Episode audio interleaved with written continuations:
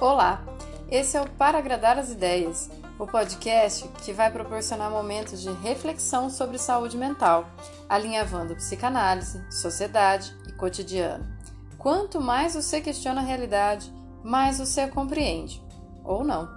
Eu sou Lucilena Nogueira, psicanalista, trazendo conteúdos semanais para agradar as ideias.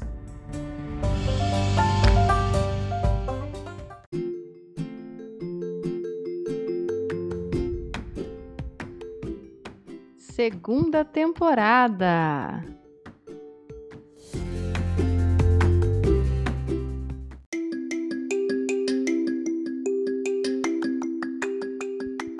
Episódio de hoje sobre ser você mesmo.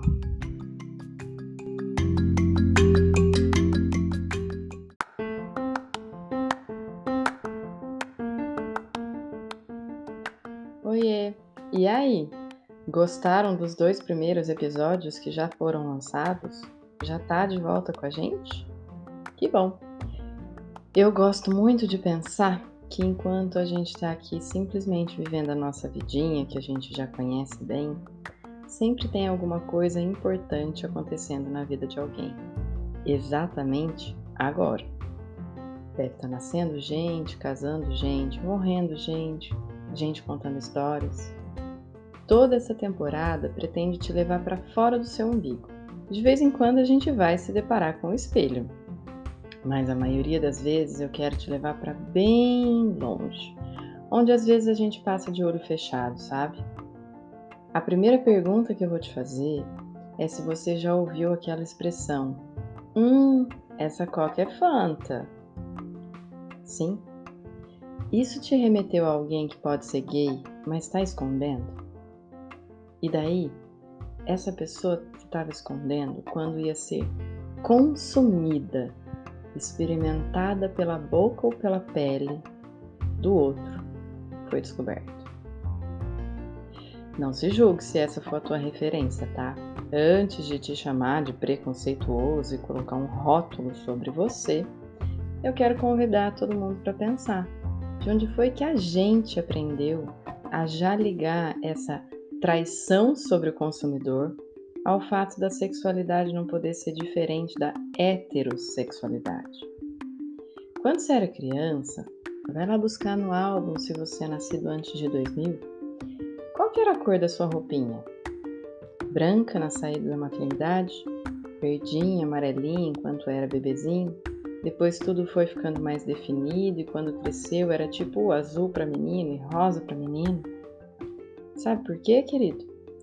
Porque por muito tempo não existia ultrassom e a gente tinha que esperar nascer para saber se era macho ou fêmea.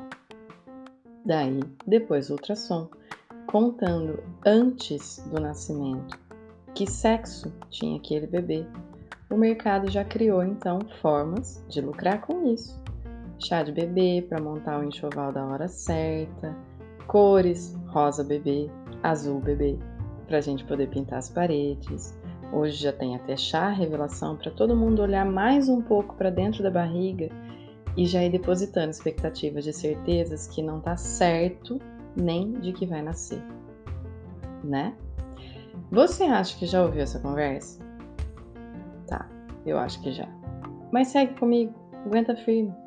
Apesar de muita gente acreditar que ter papai e mamãe é o modelo certo para se ter uma família, isso se trata de algo além do conforto e pedidos de garantias que não teremos decepções caso a criança se desvie do seu encaixe sexual esperado reprodutivo macho e fêmea vice-versa. Aliás, sabe por que muita gente se decepciona, enraivece ou até brutaliza contra machos e fêmeas que não correspondem à heterossexualidade? Porque a gente vive numa sociedade heteronormativa. Pera, eu vou explicar bem rapidinho. Nem sei se eu precisava, mas só por caso de alguém estar tá chegando nessa conversa. Toda vez que a gente vê, ouve ou diz isso é coisa de menino ou de menina, é porque a gente introjetou o que a sociedade espera, aceita e valida, como se nossas ações precisassem caber dentro de um padrão ou masculino ou feminino. De qualquer forma, é, assim, de qualquer forma a gente precisa pensar que se, quais são as formas de se expressar sexualmente. Será que a forma certa de se expressar é como cabra macho ou menina doce? Tudo construído desde a cor da chupeta, o nome, os tipos de filme, brinquedo, esporte, levando a crer que quanto mais adaptado e correspondente a esse modelo o sujeito for, mais ele será respeitado, validado e aceito. Tcharam! Temos aí o Freud com a sua mania incansável de ser uma ferida narcísica na humanidade para contar um segredinho. Nem tão segredinho assim. Todos temos predisposições bissexuais. É. E a gente acaba suprimindo a nossa orientação sexual através do nosso superego, aquela instância rígida e feroz que ensina a gente a seguir uma lei, senão a gente se sente culpado para quem tiver interesse, fica a dica desse texto do Freud, Os Três Ensaios sobre a Sexualidade, mas continuem se aprofundem com a Judith Butler, com Paul Preciado e uma galera super atual que vem dando conta do tema que eu quero só pincelar hoje, porque na verdade eu convidei duas pessoas em episódios bônus para dar mais suporte ainda nessa questão. Se todo mundo pode ser bi, se muitos de nós são homossexuais, embora nem todos se sentem seguros de se expressar publicamente, o que será que significa então ser um transexual? Virou bagunça então? Já não basta gostar do mesmo sexo, ainda tem que reclamar do próprio corpo? Pois é, coisas assim que as, essas pessoas escutam. Não é muito justo, né? Por isso a gente precisa entender melhor. Eu comecei com essa ideia de essa coca é fanta, porque essa expressão coloca os olhos rígidos sobre o sujeito. Mas como é que será que é para fanta tá dentro dessa embalagem de coca? Por essa você não esperava, né? Eu tenho certeza de que quando você se olha no espelho, encontra algum defeito, alguma coisa que você gostaria de consertar, um quilinho que queria perder, mas apesar do alto abuso de filtro no Instagram, Instagram estragado, toda vez que você se olha, você sabe e sente que você é você. Imagina um dia se olhar e não se entender com aquilo que vê. Tá, a gente tem o Tom Hanks naquele filme lá de 1988, Quero Ser Grande, que brinca com a possibilidade de passar a ser adulto porque estava com pressa. Também tem o Se Eu Fosse Você, brasileiro, com a Glória Pires, que fez maior sucesso trocando o corpo de um marido e uma mulher só para colocar em jogo a diferença entre os papéis. Mas não é de sessão da tarde que eu tô falando. Eu tô falando de desde pequeno, de muito cedo, quando você nem se, tinha se entendido com o mundo. Toda vez que você se olha, sente que a embalagem não corresponde ao conteúdo. Imagine eu não estou dizendo de um peito pequeno, um peito caído ou grande demais. Eu estou dizendo de um peito que começa a aparecer e não devia estar tá ali. Que mesmo estando é, criança e nem tem peito, a heteronormatividade fez a mãe comprar um biquíni com duas partes e não uma sunga. Que quando você pediu um skate, tomou um não pode porque você é menina. Mas além disso, quando no banho, todo dia, tem que se lavar e tocar nos genitais do seu corpo, mas não sente que são suas genitais. Tem que se forçar a representar e a expressar o outro, é, um corpo, um gênero, um jeito que não é o seu. Sei lá, só de imaginar de forma rasa, eu já sinto muito sofrimento. Deve ser muito angustiante. De verdade, tenho certeza que ainda é mais confuso do que eu consigo contar. Até pouco tempo, é, muita gente nem sabia que tinha um nome para isso, transexual. A gente precisa agradecer a arte para trazer isso em evidência, seja nas novelas, na música e outras referências.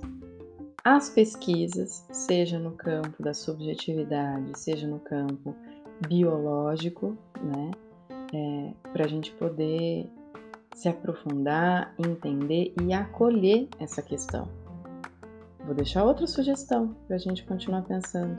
Imagina como era se sentir assim lá no tempo do filme A Garota Dinamarquesa. Eu, Estou só convidando você a pensar e talvez sentir algo que não seja distanciamento das pessoas trans. Vamos exercitar mais um pouco? Quando eu falei trans, como você imaginou? Um homem vestido de mulher rodando bolsinha numa esquina ou algo parecido? Alguém que você não apresentaria para seus filhos? Sabe por quê? Não é porque toda pessoa trans vira puta, mas porque a sociedade não dá acesso à sobrevivência a essas pessoas, que muitas vezes começam sendo expulsas de casa como punição dos pais, para ver se conserta e se volta a ser macho se não tiver dinheiro. E o que, que isso acaba fazendo? Levando essas pessoas à prostituição. Tem também o fato de que essas pessoas, por não serem aceitas nem pelas famílias, também possam estar sujeitas a todo tipo de violência. E eu não estou falando só de apanhar, não, embora o Brasil mate muito, mas eu estou dizendo de outras violências. De não ser atendido no posto de saúde, de pegar um ônibus e ter medo, de arrumar emprego, de usar um nome, de simplesmente se apaixonar por alguém, sentir que essa pessoa também está apaixonada, mas em conflito. Afinal, quem gosta de alguém trans é gay? Como é que aprende a lidar com o próprio conflito da sua sexualidade para se permitir e admitir que o sentimento não vem em status social, que a gente sente pelo que a pessoa é, não pela embalagem? Difícil, né? Quando a gente não discute heteronormatividade, a gente cria muitas confusões. Assim, de forma caricata e cruel, as pessoas trans que já não encontram seu lugar com a própria imagem de si também não encontram lugar na sociedade e raramente se sentem amadas. Percebe o quanto a gente precisa super desconstruir nossos medos sobre isso? Lembra, não sei se vocês lembram, quando o Drauzio, Vale... Drauzio Varela, desculpe, foi na cadeia e abraçou uma trans e todo mundo ficou chocado porque ela era uma criminosa? Lembra que tinha junto com ela uma outra detenta que deixou de expressar sua transexualidade e saiu de lá como homem porque o pai a esperava assim? Para ela ter onde morar e para não correr risco de ser assassinado na rua só porque ela era ela.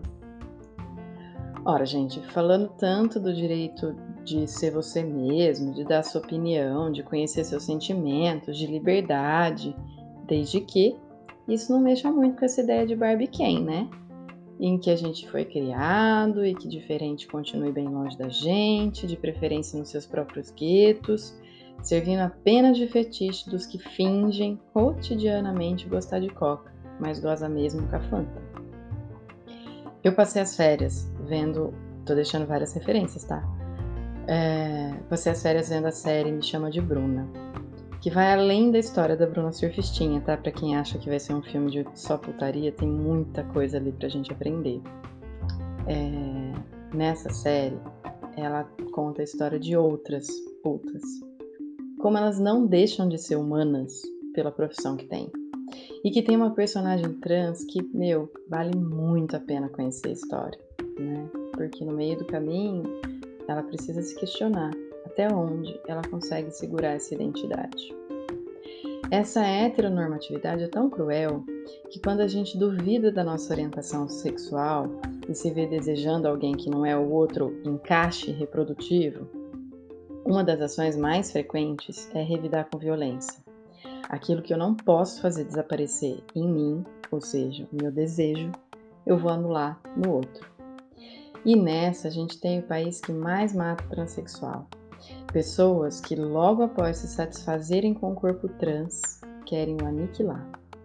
Ou apenas pelo susto em relação à falta de rigidez do outro em se manter aparentemente hétero Acredita que aquilo põe em risco a sua própria sexualidade usando a desculpa que vai dar mau exemplo para as crianças. Bom exemplo é matar, né, gente? A gente precisa se responsabilizar pelo nosso olhar e enxergar que tem trans na igreja, no escritório, no shopping, na arte, na faculdade, e ele precisa poder circular onde ele quiser. Afinal, sexualidade não se escolhe, se tem, se vive, se sente. Enfim, eu não sou expert no assunto, mas eu sou interessada em não ter muros entre as pessoas. Por isso eu vou deixar aqui o convite para vocês dos próximos dois episódios bônus. Um com a Fina Tranquilin e outra com Jonathan Justino, ambos pesquisadores da temática que vão trazer as suas trajetórias e próximos, ali no cotidiano e vivência dos acolhimentos. Mas antes de tudo, essas pessoas em conformidade com a sua identidade sexual, tanto a Fina quanto o Justino, estão dispostas a compartilhar suas lutas e conquistas com essas pessoas que existem e que merecem ter o seu direito de ser quem são preservados. Para não ser mais verdadeiro ainda, conquistados, porque parece que os direitos ainda não existem quando a gente não enxerga essas pessoas. Fica o convite para os dois próximos episódios bônus. Eu amei fazer Amei conversar com essas pessoas, eu amo essas pessoas. Eu chorei, eu ri conversando com eles. E espero que ajude aí quem está se dedicando a acompanhar todo esse projeto, que também mexa, que também abra, que também, sei lá, desmonte algum medo aí, deixando entrar outras formas de existências, diversas, nos seus ouvidinhos. Eu deixo vocês por aqui e até o próximo episódio. Lembra que se você seguir no Spotify, não precisa ficar esperando eu te contar que saiu o bônus, tá?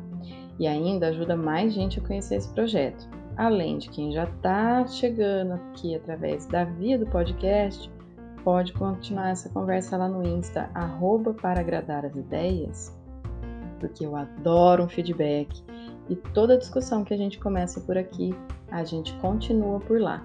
Inclusive, nessa semana de visibilidade trans, que é dia 29, dia oficial, eu vou usar o meu espaço do podcast para fazer várias discussões e aprofundamentos sobre o tema. Vamos junto! Até o próximo. Beijoca!